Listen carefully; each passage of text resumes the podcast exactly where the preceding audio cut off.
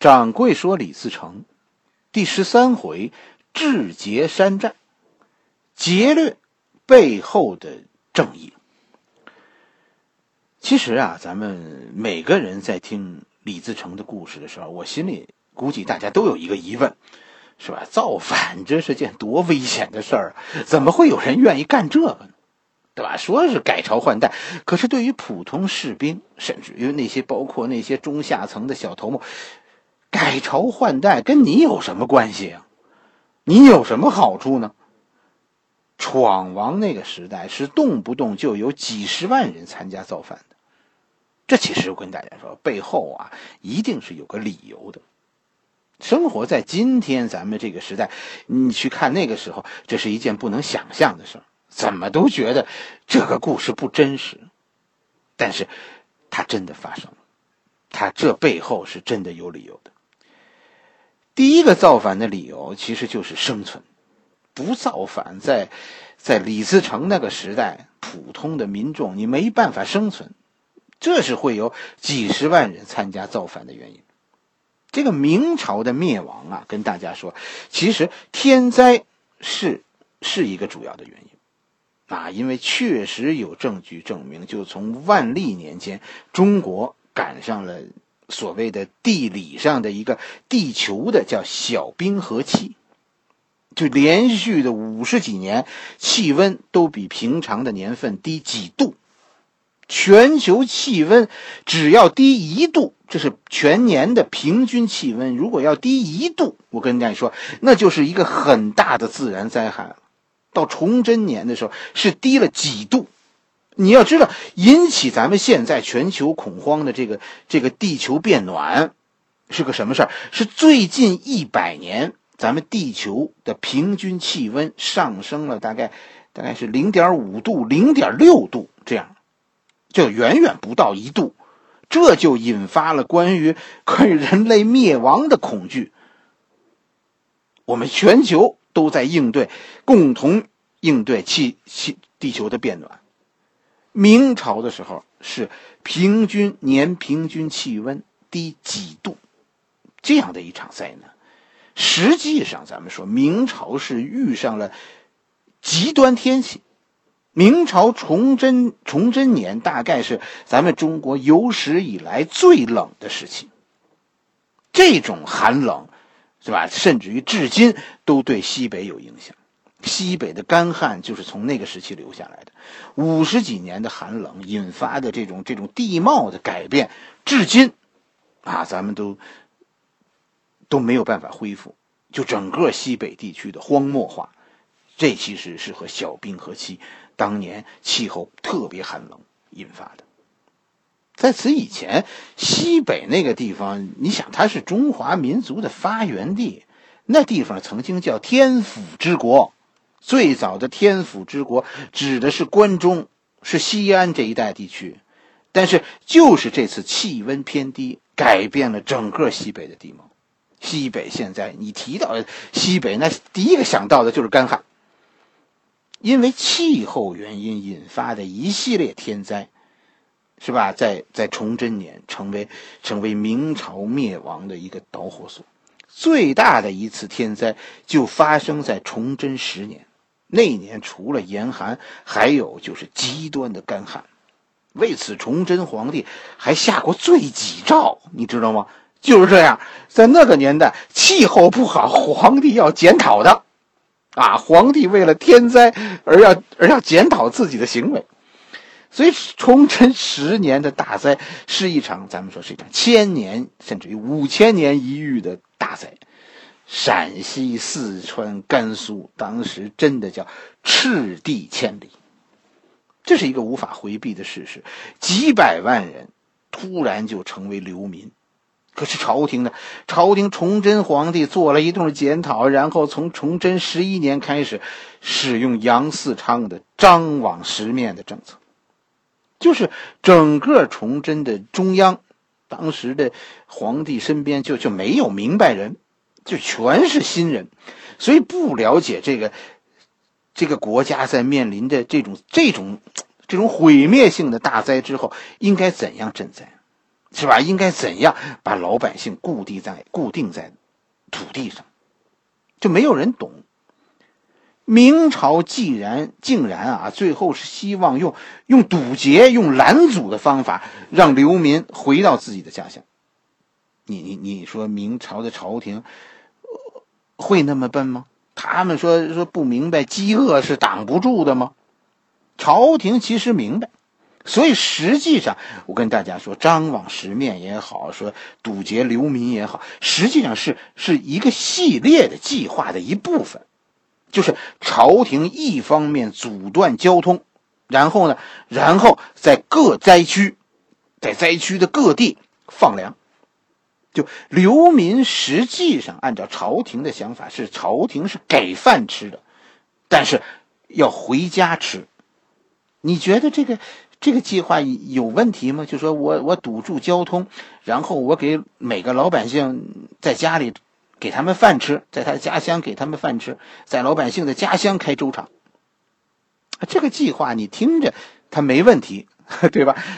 但是这个计划在执行的时候有问题，就是这个计划的执行，最后导致了天下大乱。问题在哪儿？问题在西北的各级的基层组织，因为此前的战乱全部被摧毁了，粮食最终没办法发到灾民手中，但是粮食最后也没有给中央退回去，这粮食去了哪儿了呢？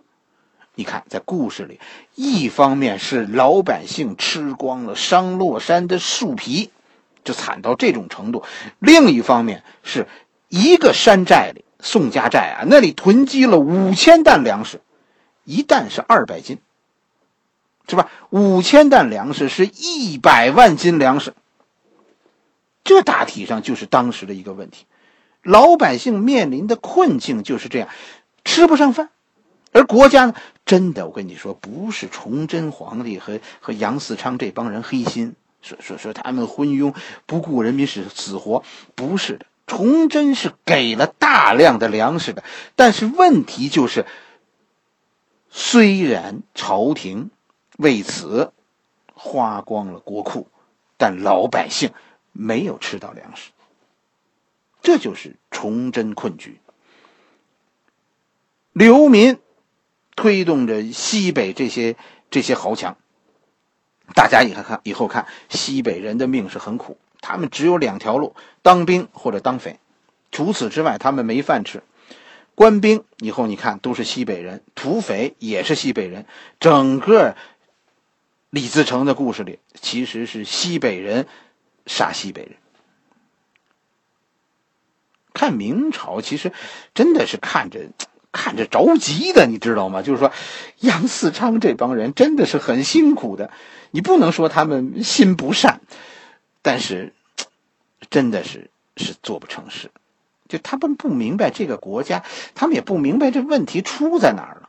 就流民不可怕，可怕的呀是是没有饭吃的流民，流民啊，比这更可怕的是有别人给流民饭吃。你看这故事中说说李自成用用巧计是吧，攻破地主武装的山寨，这地主武装都是和和那个周边的这个朝廷相勾结的。啊，于是夺取大量的粮食。其实这件事情不是姚先生瞎编的，是吧？这些是是当时真的发生的历史背景。李自成大体上就是这么干的。一方面是老百姓没饭吃，另一方面是是这些这些官府的粮仓都是堆得满满的。你说这要不出事儿，我觉得，我觉得才怪呢。姚先生给李自成在在渭南大败以后的崛起的解释，其实是很用心的，是吧？整个事情虽然没有跟跟掌柜这样的说说我跟你说一二三四这么几条，但其实说的也是也是也是很有条理、很明白。首先，李自成的崛起一个前提就是陕西、甘肃的几百万流民，这里啊就就西北叫民风彪悍。很多人是带有少数民族血统的，是吧？文化上就就不怎么王化，就就平时就巴不得造反呢。杀官造反在这个地儿很常见，是吧？你看李自成啊，张献忠，这都是身上背着命案的人，在西北这样的人很多。吃饱饭的时候，这都不是一个安定的地方，你就更甭说现在啊，动乱了。说李自成这帮人的强悍，你就注意一件事：以后闯王的军队是骑兵居多。咱们汉家的步兵，传统上咱们汉家的部队传统都是步兵，但是闯王的部队以后，你看，你看，他主力是骑兵，这和这和咱们汉族就就是有区别的。这就是西北人的那种那种民风的彪悍。哎，这这这是姚先生写的，写的非常到位的。第二一件事，其实我不知道大家有没有脑子里有没有关注过，说各朝各代的农民革命。哎，你要关注了这些，我跟你说，大体上你要总结一下的话，你会发现农民革命啊，就是李自成革命。其实李自成革命也是这样，它是分成几个阶段的。这种农民革命，咱们说至少是是三个阶段，每个阶段有不同的口号。最早一开始革命的口号一定是吃饱，就是现在商洛山这个这个时期，这里的闯王控制住了这个地区的粮食啊，要要吃粮，你就得上山当土匪。有粮食，在那个时代，就在天灾之年，就就不怕没人来当土匪。闯王取得的成功，历史上我跟你说，农民革命大体上都是这么开始的，从有饭吃开始的。第一步就是利用天灾，然后组成一支军队，几个几起义头领，就这这就是这个故事的主角，是吧？咱们咱们讲志节山寨时期的李自成，就是这个阶段，这是这是李自成的第一个阶段，啊，一个一个人抢不到粮食，那咱们就得一起去抢，这中间李自成就是这个带头的豪强。其实引发这种起义质的变化的是第二步。哎，第二步是什么？就是文人的加入。啊，第二步是什么？是军事，军师，开始有军师加入到起义军了。整个起义军的性质就变了。军师，所谓的军师，你看历史上就是旧文人，旧文人参加到起义军中，这个过程很重要。没有旧文人，起义军最后不过是在商洛山占山为王的土匪。声势再大，你你把这个地区的粮食吃光了，最后也就消停了。但是文人的加入，让这支军队最后成为什么？成为流寇。一旦成为流寇，这种土匪要剿灭，就就必须是个全国的事情，而且给整个社会的经济会带来极大的冲击，就各种社会矛盾都开始集中的爆发。在李自成的这个故事里，以后大家看什么什么牛金星啊，什么什么宋献策呀，就这帮人，啊，这都是就是他们让闯王，最后你要你要冲出陕西，你要立足河南，啊，咱们以后会讲到，咱们今天先不说。起义的第二步，咱们说了，这就会会引发全国动荡的，这种全国的动荡。因为文人加入而使得起义军开始成为流寇，开始游走全国，开始具有了全国这个眼界以后，这种大规模的社会动荡会引起士绅阶层的分裂，最终导致一件事情，这就是传统士大夫阶层发生分裂，于是会出现起义军和传统士绅的结合。咱们后面故事里，就是李自成最后会和李严这帮人走到一起。这是一个，这这就是一个农民革命的标准故事。各朝各代其实开国都是这样讲的。所不同啊，跟李自成这个故事有不同的地方，就是在以前的那些故事里，其实以后我跟大家说，那个李岩是皇帝，李自成是开国大将。啊，咱们这个算是，算是剧透了，是吧？以后牛金星他们为什么和和李岩有有那么大的矛盾？闯王最后为什么杀了李李岩？这背后是个是个历史上看到底谁是皇帝的问题。确实，李自成最后最后当了皇帝，而在以前的多数史书中记载的朝代变更当中，李自成都是开国大将。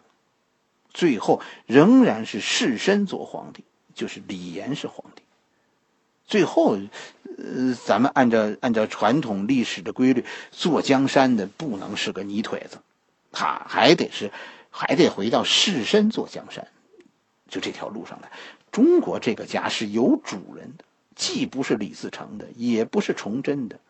他们都是暂时的皇帝，在中国这块土地上当家做主的，从秦朝开始就是士绅，是李严他们。因为中国的政治从来也不是皇帝说了算，是吧？咱们咱们这说远了，咱们 又说跑了。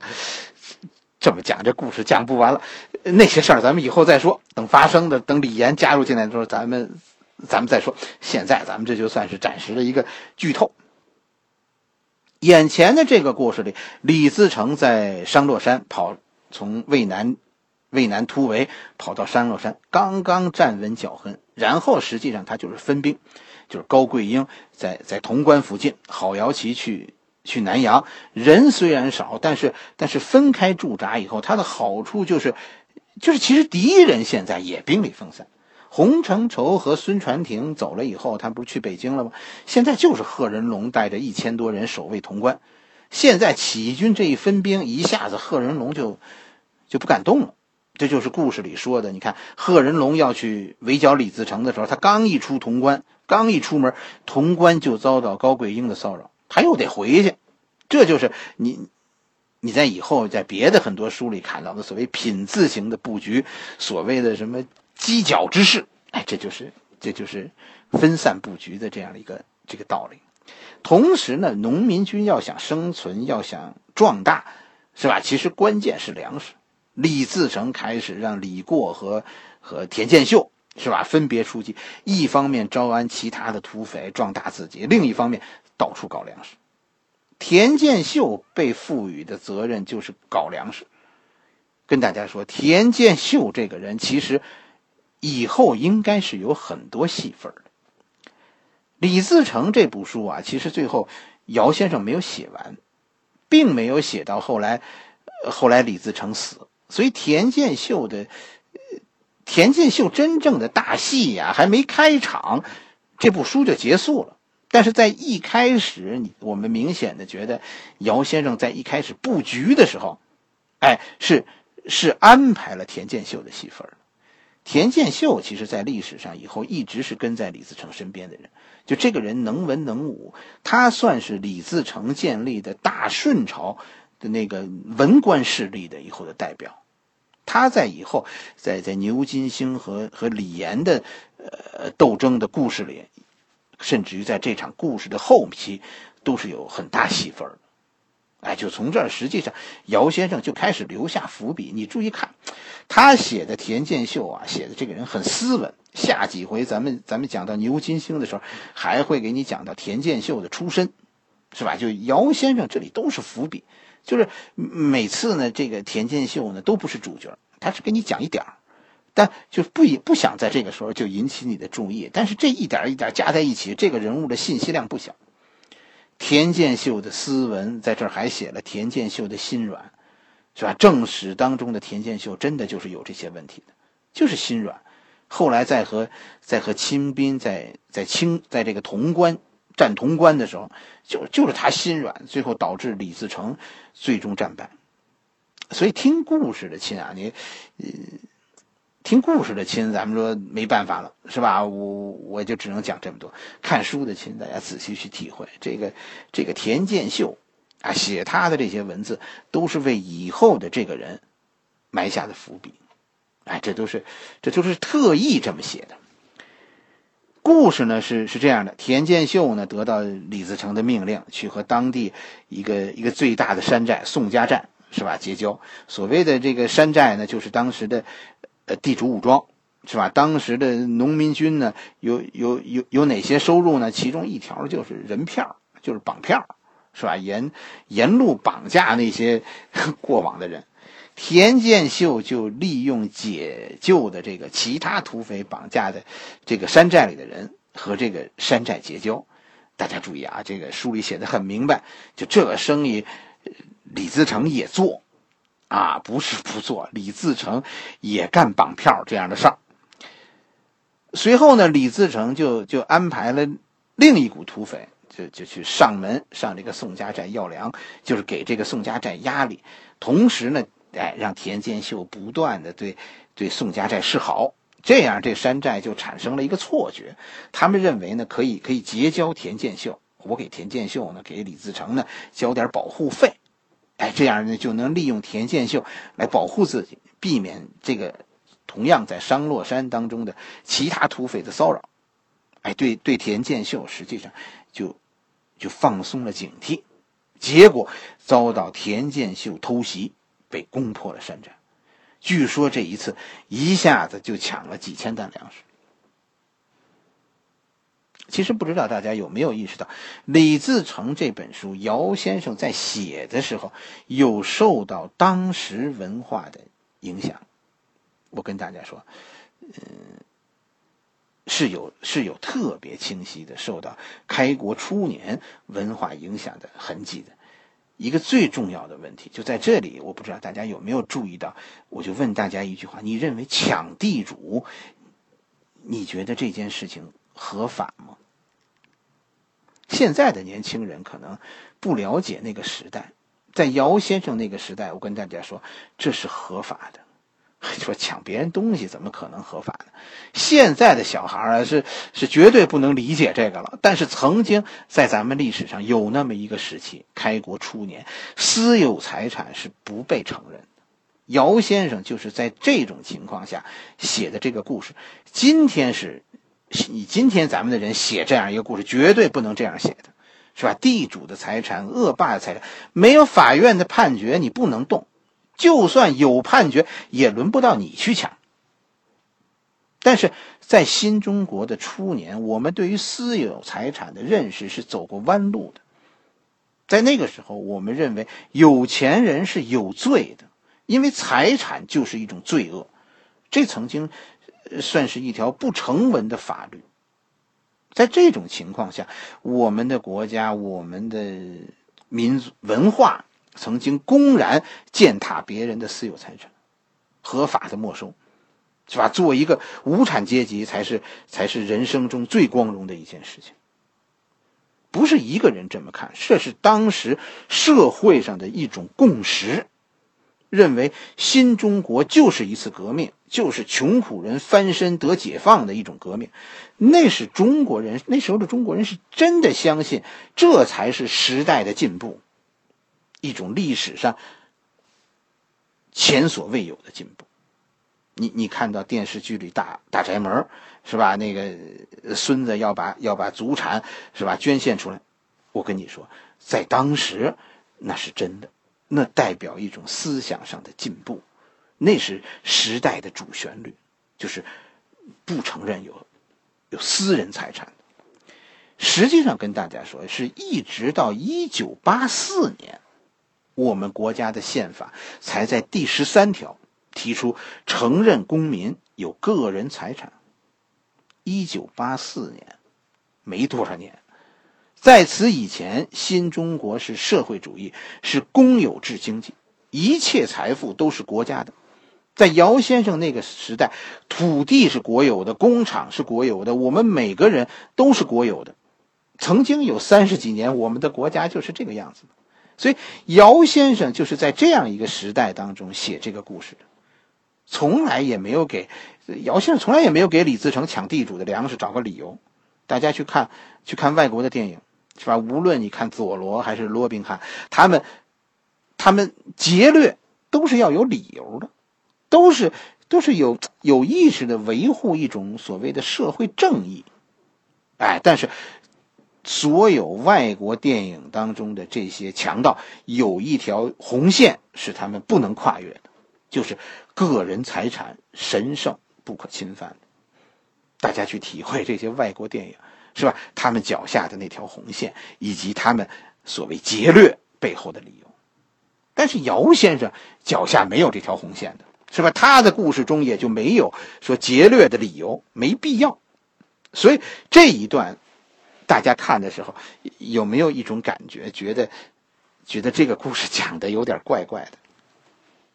就是姚先生那个时候，我们国家的宪法中就没有保护私人财产的这个规定，是一九八四年的宪法才规定公民可以有私人财产。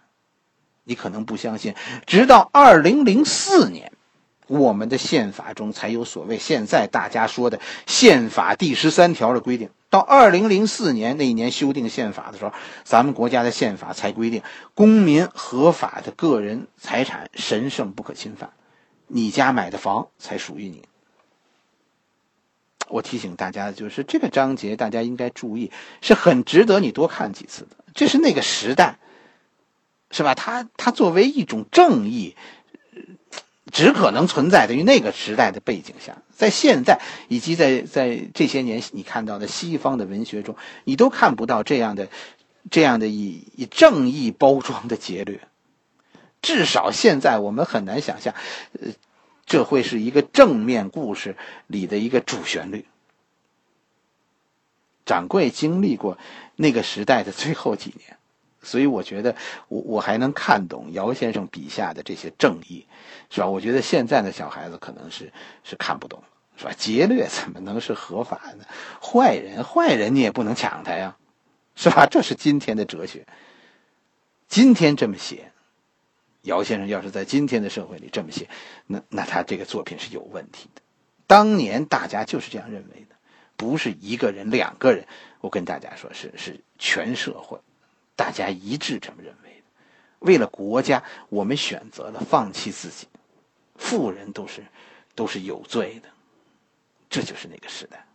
所以，所以那那时的文学有很鲜明的这种特色。你读了，如果你没读出来，我跟你说，那才真是可惜了呢。是吧？当年经历过这些的人会觉得，哎呀，很有趣。如果如果当代在当代文化下成长的你，你没有读出这一段内容有问题，我跟你不客气的说，你呀，你你算半个法盲啊！掌柜很担心现在中国人对法律的淡漠，是吧？我们受到的法律教育啊，可能可能太少了。